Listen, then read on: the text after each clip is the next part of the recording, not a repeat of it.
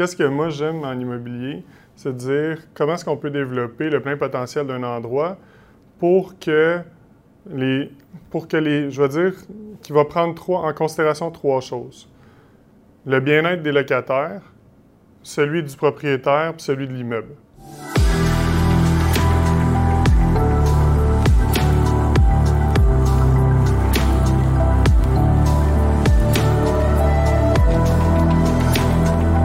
Alors bonjour tout le monde, Euh, je me présente Bernard Charland, courtier immobilier commercial chez PMML. Aujourd'hui, euh, pour euh, nos capsules chez PMML.tv, j'ai le plaisir de recevoir euh, un investisseur immobilier, Éric Desroches. Salut Bernard. Salut Éric, ça va bien? Oui, toi? Très bien, merci. Alors Éric, tu es connu chez PMML pour ton portefeuille multirésidentiel. Euh, tu es aussi euh, copropriétaire euh, d'une entreprise familiale avec tes parents et ton frère, une entreprise de portes et fenêtres qui s'appelle Fabelta. Est-ce que tu peux me parler un petit peu, me décrire l'entreprise Fabelta? Fabelta, on est, en fait, on design, on manufacture, puis on installe des produits de fenestration, principalement en aluminium, à vocation résidentielle. Donc, que ce soit pour de la multi-habitation, de la maison, surtout dans les maisons neuves contemporaines, euh, rénovation. On a une, centaine d'employés. On est situé à Terrebonne. Euh, en fait, c'est la, deuxième génération dans la famille. Donc, c'est mes parents qui ont acheté l'entreprise il y a 32 ans. Puis actuellement, c'est mon frère, moi et mes parents qui sont, euh, dans, le processus de relève euh, au niveau de la gestion, la vision, puis euh, la croissance de l'entreprise. Quand tu parles de le, le- le design, ça veut dire que c'est du sur-mesure. Donc, vous n'êtes pas vraiment dans le conventionnel. C'est un peu. euh, on reste toujours dans le côté euh, immobilier, architectural, projet euh, amusant avec, avec des produits un peu hors normes. Oui, puis c'est en fait, c'est vraiment là qu'on qu'on a du fun aussi, c'est de développer des, des produits où les gens vont vraiment faire un wow en arrivant à la maison. Euh, de plus en plus, les gens veulent avoir une vue sur l'environnement, que la maison, quand ils sont à l'intérieur, c'est comme si c'était à l'extérieur. On design vraiment des produits pour le climat québécois, mais avec, euh, avec un souci vraiment d'avoir quelque chose de beau, puis euh, quelque chose de durable aussi, parce que dans le temps, on sait que quand on fait un projet, ben c'est pas vraiment pour du court terme en immobilier. Fait que c'est vraiment, on a vraiment une vision de pérennité avec l'entreprise puis avec les produits qu'on a. Puis justement, tu me parles d'immobilier. Est-ce que tu as déjà fait un deal, est-ce que Fabelta t'a déjà amené un deal euh, immobilier ou vice-versa, un deal immobilier qui t'apporte une clientèle? Beaucoup, en fait, je dirais que c'est vraiment, euh, c'est comme euh, deux entités qui se nourrissent l'une l'autre. Donc, euh, autant par euh, les acquisitions que moi j'ai fait de l'immeuble où on a eu des portes et fenêtres à changer, autant euh, des clients ou des gens qui sont déjà dans l'immobilier avec qui on a pu faire des transactions. Fait que euh, oui, vraiment, un apporte à l'autre euh, régulièrement. Donc, tu as dit que vous étiez à peu près une centaine d'employés. Oui. La, la superficie de ton usine, ça serait quoi? Actuellement, du- de pieds carrés pour, pour fabriquer de la porte et fenêtre, on est à 45 000 pieds environ. 45 000 pieds carrés. Puis, euh, est-ce que vous avez besoin d'une hauteur libre euh, en particulier ou c'est pas choix? ben, hauteur libre. Dans les portes et fenêtres, c'est quand même. euh, Il y a une portion de l'usine qu'on a besoin de 20, 24 pieds, parce qu'on a des extrusions d'aluminium jusqu'à 20 pieds. Puis un coup que ces extrusions-là sont découpées, ben là, on a besoin d'une hauteur de 16 pieds. Fait que c'est vraiment un, c'est un mix qui. Puis après ça, dans l'entreposage, là, on revient à du 24 pieds. Puis là, il y a un autre point qui me, qui me vient euh, pendant que tu me parles de ça. J'imagine que la distance des colonnes doit avoir une certaine importance aussi quand tu fais des pièces, euh, comme tu parles de 20 Ouais. pieds. Là. Fait que euh, ça, c'est des points. C'est des points super importants. Surtout là, on, on vient de refaire un layout d'usine. Puis plus qu'on a d'espace libre, mieux c'est. Les colonnes, correct. Je pense qu'on est peut-être, je suis pas un expert là-dedans, on est peut-être aux 20 pieds, mettons les colonnes, quelque chose comme ça. Fait que ça se travaille super bien. On a des lignes de production qui rentrent entre chaque colonne. Puis euh, c'est une, c'est une année- c'est une construction quelle année? L'usine? celle-là, c'est une euh, des années 80 environ. OK. Il y a eu des agrandissements, là, mais c'est des années 80 à peu près. Et puis, euh, est-ce que euh, vous êtes propriétaire ou locataire? de On est usine? propriétaire aussi, OK. puis on loue une portion de l'usine. Fait que, À Un- des sous-traitants? ouais, ben, en fait, une autre entreprise qui est dans le domaine de la climatisation OK. foyer. OK. Puis, dans le fond, c'est ça. Puis, on a une entente avec eux de bail sur euh, quand même plusieurs années encore, mais toujours avec une entente où si eux autres décident de partir, ben nous, on va pouvoir prendre l'espace puis agrandir encore l'entreprise. OK. Euh, et euh, dans votre usine chez Fabelta, comment est-ce que vous avez géré la situation de la pandémie puis du confinement? Est-ce que vous avez fermé complètement? En fait, qu'est-ce qu'on a fait, c'est que pour nous, il y, avait, il y avait, je veux dire, il y avait deux points très importants. Il y avait la situation de nos employés. Donc, euh, la manière dont on a géré, c'était important de rester en communication tout le monde ensemble. Donc, on a mis à pied toute l'usine, tous les bureaux, euh, toute la portion opérationnelle. Maintenant, toute l'équipe de direction, on les a gardés en place, puis l'équipe de vente aussi, parce que pour nous, c'était important de continuer la pérennité euh, des ventes, de la gestion aussi, parce que, veux pas, le COVID, ça a été une gestion quotidienne. Donc, à tous les jours, se réaligner, puis réaligner toutes les opérations, ou du moins dans, dans différents secteurs. Fait que ça a été vraiment de prendre des pauses en équipe, puis vraiment prendre une journée à la fois. OK, bon, ben voici l'information qu'on a, comment est-ce qu'on la traite. Fait que ça, a bien été. Puis dès qu'on a pu rembaucher euh, nos, collègues, ben en fait, ça a été une décision automatique. Puis actuellement, on connaît une super belle année, euh, somme toute. Ben, c'est ça que je voulais savoir, euh, sans t'interrompre. Est-ce que vous avez eu à gérer beaucoup de clients dont les projets étaient démarrés qui vous appelaient pour dire euh, je veux annuler, je veux, je veux un, remboursement? C'est pas. C'est arrivé dans un cas d'une maison neuve où les gens avaient perdu leur emploi, donc le projet va être reporté, mais non, au contraire, les commandes ont continué à rentrer pendant qu'on était en arrêt, justement. Et euh, une des raisons pour, laquelle je t'avais demandé d'entrée de jeu si vous étiez locataire ou propriétaire de l'usine euh, m'amène à ma prochaine question. Est-ce que est-ce que vous auriez eu des, défis différents si vous aviez été locataire et non propriétaire de la bâtisse ou y a-t-il eu des avantages d'être propriétaire pendant cette période-là? Je pense pas qu'il y ait eu d'avantages ni d'inconvénients. Puis tu sais, je peux faire le parallèle rapide avec notre locataire à côté qui était qui est un locataire justement qui, occupe la même bâtisse. On aurait peut-être eu la. Enfin, on, on a regardé, mais on n'avait pas droit aux subventions de loyer non plus, étant donné euh, le chiffre d'affaires qui devait baisser pendant X mois. Parce que dès qu'on est revenu, on a. Vous, votre chiffre d'affaires n'a pas baissé? Non, actuellement, on est en hausse. OK. Puis c'est ça, c'est que même si on a, je veux dire, on, a eu une pause, ben après cette pause-là, on, a refacturé qu'est-ce qu'on devait faire, ou à peu près dans, dans le mois où on n'a pas été opérationnel. Fait que ça a été vraiment une période aussi pour réaligner l'opération, pour dire comment on peut devenir plus efficace. Fait que c'est un peu comme quand on fait une réflexion stratégique, mais là, on avait euh, quoi, deux mois pour la faire à peu près. Et euh, là, vous êtes de retour euh, et opérationnel. Oui. Euh, comment ça se passe à l'interne pour respecter les, règles de distanciation? Est-ce que c'est possible? Est-ce que ça vous a amené plus de défis? Est-ce que le 45 000 pieds est trop petit maintenant parce que les gens prennent plus de place à cause du 2 mètres? Non, étant donné la, chaîne de production de la manière dont elle est faite, tout le monde était déjà à 2 mètres de distance. Euh, au niveau des bureaux, ça demande une logistique différente où euh, on a demandé peut-être à certains endroits de faire euh, du deux jours, trois jours au niveau télétravail. on a pris des salles de conférence pour en faire des bureaux. Des fois, on manquait d'espace, on ne voulait pas que les gens soient trop proches non plus. Mais somme toute, on, est content. On, venait de changer d'usine cette année. Fait que ça nous a permis d'avoir déjà assez d'espace pour, pour justement les opérations. Alors, Eric, tu fais de l'immobilier depuis déjà plusieurs années. Euh, tu as un succès en immobilier multirésidentiel. Et nous, on s'est rencontrés euh, il y a peut-être deux, trois, quatre ans euh, dans le cadre d'une transaction où toi, tu étais un acheteur potentiel. Moi, je représentais le, propriétaire-vendeur. donc, sans nommer d'adresse, on parle d'un immeuble qui était qui est toujours 100% vocation bureau, superficie 50 000 pieds carrés, localisation euh, de rêve, disons-le. Et euh, il y avait, a eu une offre acceptée très rapidement suite à la mise en marché de cet immeuble-là. Et toi, tu as quand même persisté, et c'est comme ça qu'on s'est rencontrés, à vouloir faire une offre de deuxième rang que tu as obtenue.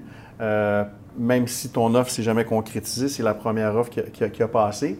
Le, point que je veux faire, c'est qu'est-ce qui t'a amené euh, à, partir du multirésidentiel où tu as un succès à l'immobilier commercial? Est-ce que c'est quelque chose qui te trottait en tête depuis un bout de temps? Est-ce que c'est quelque chose que tu voulais faire ou est-ce que c'est simplement un hasard? J'irais quasiment pour la troisième option, qui est le hasard. En fait, dans le fond, qu'est-ce que moi j'aime en immobilier? C'est de dire comment est-ce qu'on peut développer le plein potentiel d'un endroit pour que les. pour que les. Je veux dire, qui va prendre trois, en considération trois choses. Le bien-être des locataires, celui du propriétaire, puis celui de l'immeuble.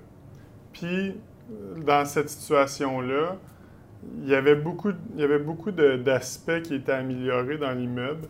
Euh, il y avait un super grand potentiel à, je vais dire, à rayonner parce que c'est un immeuble qui est très bien situé géographiquement. Il y avait, il y avait des, le potentiel d'en faire un, je vais appeler ça un icône finalement. Il y avait une belle histoire aussi. Ah, ben, c'est ça, il y avait toute l'histoire qui venait avec. Fait que moi, c'est ça. Fait que tu sais, c'est.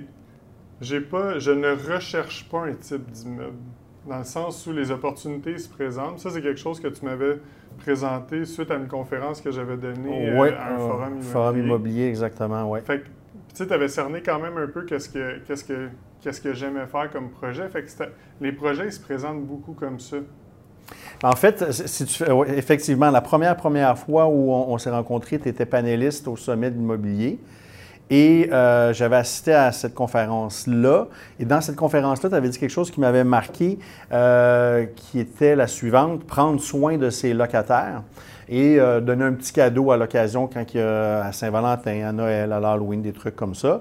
Et ça m'avait amené à venir te voir après, puis c'est dans, le cadre de cette discussion-là que je t'avais présenté l'immeuble dont on parle.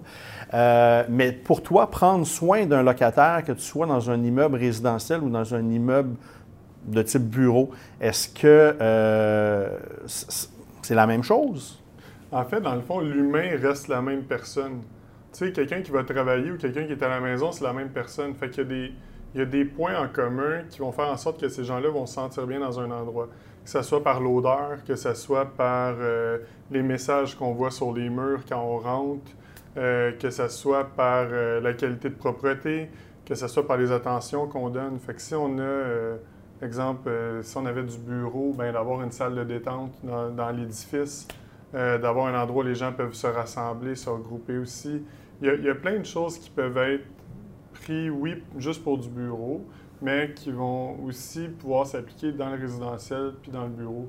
Puis il n'y a pas vraiment de, formule unique. Je pense que, tu sais, en voyant un endroit, des fois, on a des idées qui arrivent, mais c'est des, des mettre en œuvre. Puis euh, c'est ça qui, était apparu dans le commercial parce que c'est un, super bel immeuble qui, avait besoin d'amour aussi euh, sous plein de formes. Puis moi, ça m'avait quand même impressionné parce que je ne te connaissais pas à l'époque, puis euh, c'était quand même un immeuble d'une superficie importante avec un coût de transaction qui était important, puis euh, ça ne semble pas quelque chose, ça semble pas avoir été quelque chose qui t'a freiné et, loin de là. Donc, est-ce que, ce qui m'amène à est-ce que tu veux garder ton parc multirésidentiel ou est-ce que le commercial, c'est simplement quelque chose qui va pour diversifier ton parc? Ou tu le sais pas? Je le sais pas. Pour vrai, parce que, tu sais, actuellement, l'opportunité, c'est qu'on a du résidentiel, ça fonctionne bien. On est en train de faire justement euh, un, projet pilote sur un immeuble euh, en ce moment qu'on va débuter à, l'automne à Saint-Hyacinthe, qui est vraiment de, de créer un modèle. Euh, un peu des fois, on peut avoir une chaîne d'hôtels, qu'on sait reconnaître cette chaîne d'hôtels-là à travers le monde. Mais là, c'est la même chose pour le locatif, multirésidentiel, mais sans nécessairement être dans du haut de gamme puis dans du luxe. Donc, d'amener euh, un beau produit pour autant un client qui va payer 550 que la personne qui va en payer 1500 par mois. Fait que c'est vraiment ça qu'on est en train de, travailler en ce moment. Fait il n'y a pas une diversification de portefeuille. Je pense que les opportunités se présentent. Puis si demain matin, quelqu'un qui m'appelle puis qui a un projet que j'aime qui est dans l'industriel, bien, on va le faire. Si c'est dans un domaine hôtelier, bien, on va le regarder aussi, ça, ça peut que ça, soit très intéressant aussi. Est-ce que tu penses que COVID-19 va changer la donne pour l'immobilier commercial? pour les. Si je, prends. Tu sais, il y a, des. C'est indéniable qu'il y a, que, exemple, le commerce de détail qui allait déjà mondialement pas bien. Euh, a subi tout, euh, une, euh, tout un coup. Peut-être que certains, ou même la plupart, s'en remettront pas. Puis ça va, ça va forcer le, changement, parce que le commerce de détail va toujours exister. Il faut toujours qu'on achète des biens, mais ça va se faire de façon électronique. C'est sûr et certain que donc, le, magasin en tant que tel va probablement disparaître, mais l'achat en ligne va augmenter. Donc, les technologies vont être obligées de suivre. Et il va y avoir aussi des besoins de répartition et de livraison qui vont augmenter. Donc, l'industriel va probablement être par une répercussion bien s'en sortir. En bureau, on ne sait pas trop. On dit que euh, peut-être qu'il va avoir moins besoin d'utiliser d'autant de pieds carrés, peut-être que non à cause de la distanciation sociale. Donc, est-ce que l'immobilier commercial pour Éric Desroches, si tu avais un, immeuble à bureau aujourd'hui, qui nécessitait de, partir un projet pour mettre de l'amour dedans, puis avoir un projet amusant comme, comme tu les aimes. Est-ce que, est que COVID-19 t'amènerait de le faire de la même façon avant ou là, c'est un peu différent, puis, puis tu n'as pas le choix de le faire différemment pour respecter euh, la vie après COVID-19? Bien, moi, je pense que qu'est-ce qui a changé, puis je pense qu'il est unique avec tout le monde, c'est que les gens ont pris le temps de faire une pause. Chose que si on prend euh, au, mois de, au mois de février-mars, les gens couraient à gauche et à droite, des fois sans, trop savoir où ils s'en allaient. Fait que je pense d'offrir dans un immeuble à bureau des endroits pour prendre des pauses aussi, pour se retirer. Puis c'est là qu'on devient super créatif aussi. Fait que qu'est-ce qu'on est capable de faire dans un immeuble pour avoir une. Quand je dis salle de détente, là, c'est multisensoriel, pour que on ait des gens qui aient passé juste des fois 5 minutes dans une journée ou qui en passé 35 minutes dans cette pièce-là pour justement recalibrer les idées, mettre de la clarté, après ça revenir dans leur espace de bureau, puis être encore plus, qu'est-ce qu'on pourrait appeler ça, performant ou productif. Fait que moi, c'est vraiment cette, portion-là que, j'ajouterais dans, dans les immeubles en ce moment. OK. Puis, euh, question difficile, qu'est-ce qui t'allume plus, multirésidentiel ou commercial? Mauvaise. Ou les, je vais rajouter un chose, je vais t'aider les deux. Ben, c'est vraiment les deux, puis c'est vraiment, c'est bizarre, c'est difficile à décrire parce que c'est vraiment une question de feeling au départ. Tu sais, quand on, investit en immobilier, il y a plein de choses qu'on voit sur Internet, puis déjà, des fois, ça nous donne un, feeling, mais quand on se déplace physiquement à un endroit, bien, on prend le temps de regarder l'environnement, on prend le temps de regarder des, sources de potentiel qu'on ne peut pas voir sur une, sur une fiche. Fait que pour moi, il peut avoir un commercial que je ferai un gros wow, comme un multi-résidentiel que je ferai un gros wow. Fait que j'ai pas un ou l'autre. Je pense que c'est vraiment. en fait, qu'est-ce qui va faire en sorte que je vais aller plus vers un projet que l'autre? C'est vraiment à quel point ce projet-là, il m'anime, puis on est capable de faire de quoi d'intéressant puis de le fun pour moi, mais pour les, les gens puis pour l'immeuble. Fait que c'est difficile à. Je pourrais jamais le catégoriser finalement. Je comprends. Puis, Éric Desroches, est-ce qu'il y a une ligne où entre le bon gars qui fait des beaux projets à, caractère humain pour aider ses locataires, puis la ligne business? Alors, je te mets une, mise en situation, tu t'assois là, puis là, tu négocies, tu as quelqu'un qui veut te louer 5000 pieds carrés, 5 ans, est-ce que tu as une ligne qui fait en sorte que est où ma, ma elle s'arrête où ma négociation pour avoir ma profitabilité dans, mon projet? Ah, c'est une bonne question. Puis en même temps, tu vois, j'ai pas eu souvent à me la poser. Parce que normalement, quand on fait bien les choses, quand on, on amène un environnement qui est agréable pour les gens, on n'a pas vraiment besoin de négocier on, a un prix, puis c'est celui-là. Tu sais, le feeling, bon, ben, OK, c'est ce prix-là. Ou, tu sais, on regarde à peu près le marché, mais on, c'est ça. Tu sais, en fait, c'est d'un matin, là, vous, vous allez pour euh, les courtiers immobiliers, exemple, bon, ben, si moi, mon taux de commission, j'ai un exemple, il est à 3% ben, il est à 3% parce que ça m'honore dans qu'est-ce que j'ai fait. si ça fonctionne, ça fonctionne, ça fonctionne pas, ça fonctionne pas. Mais en fait, qu'est-ce que je pourrais peut-être calibrer, c'est de dire, quand on donne le juste prix, on n'a pas vraiment besoin de négocier. On va pouvoir s'ajuster. Mais si on essaie d'être greedy sur quelque chose, puis aller chercher notre grosse part du gâteau, c'est sûr qu'il va y avoir de la négociation. Mais en même temps, ça amène tellement de lourdeur, puis c'est long dans le processus, versus dire, bon, ben ça, c'est le prix que moi, je trouve qui est juste, qui est bon, puis qui honore tout le monde aussi. Bon, ben parfait, on fait la transaction à ce prix-là. Mais pour ça, ça, ça prend, tu sais, ça prend un niveau de détachement aussi de je vais aller chercher le gros gain à moi tout seul pour que l'autre n'en ait pas beaucoup. Parce que la négociation, c'est ça. C'est de jouer avec l'ego des deux personnes. Ouais. Mais si tu es franc, tu es juste, puis c'est le juste prix, tu n'as plus besoin de. T'as plus besoin de. Tu désamorces, toi, dès le départ, euh, dans le fond, inconsciemment, en faisant bien les choses dès le départ. Bien, je pense que c'est la manière. Puis, il y a toujours, toujours des ajustements. Je dis pas que c'est one shot direct. Ouais mais on part pas de là. On est, comme, on est déjà très, très proche de la ligne. Ben, très bonne réponse. J'aime ça, j'aime ça. Euh, donc, tu m'as dit que euh, tu n'es pas à la recherche de projets, donc tu ne cours pas après les projets. Donc, on pourrait dire que c'est l'inverse, c'est plus le projet qui vient à toi. Euh, donc, peut-être que ma prochaine question est futile, mais est-ce qu'il y a des, sans parler de projet, mais des, des produits donc que ce soit commerce de détail, bureau ou industriel, qui t'intéressent plus que d'autres? Et est-ce que tu as des secteurs que tu privilégies ou vraiment tu es, ouvert à tout puis tu laisses euh, le projet venir à toi puis tu le mûris puis tu peux faire un deal à Maison Maisonneuve comme tu peux en faire un au centre-ville, comme tu peux en faire un à l'Assomption ou à Donnacona ou... Mais, puis, écoute, tu l'expliques très bien. Tu sais, dans le fond, les, projets ou les opportunités se présentent. Ça ne veut pas dire que je ne cherche pas non plus. Il peut y avoir un moment où j'ai un feeling de dire Colin, ça serait cool de faire telle, telle chose. Je vais faire un screen de qu'est-ce qu'il y a dans ce marché-là. Puis, des fois, il y a quelqu'un qui va m'en parler, mais c'est pas, euh, pas planifié. J'ai pas vraiment de planification dans, dans quel type d'investissement je vais faire.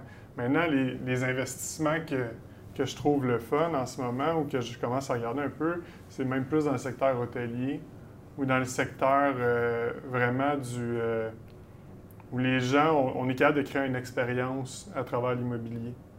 C'est vraiment ça, c'est de créer une expérience à travers l'immobilier. Quand tu dis de, donc euh, hôtelier, donc là, location, on parle de location court terme pour offrir l'expérience d'une nuitée ou d'une semaine de vacances à des gens qui viennent de l'extérieur soit pour des vacances ou pour les affaires.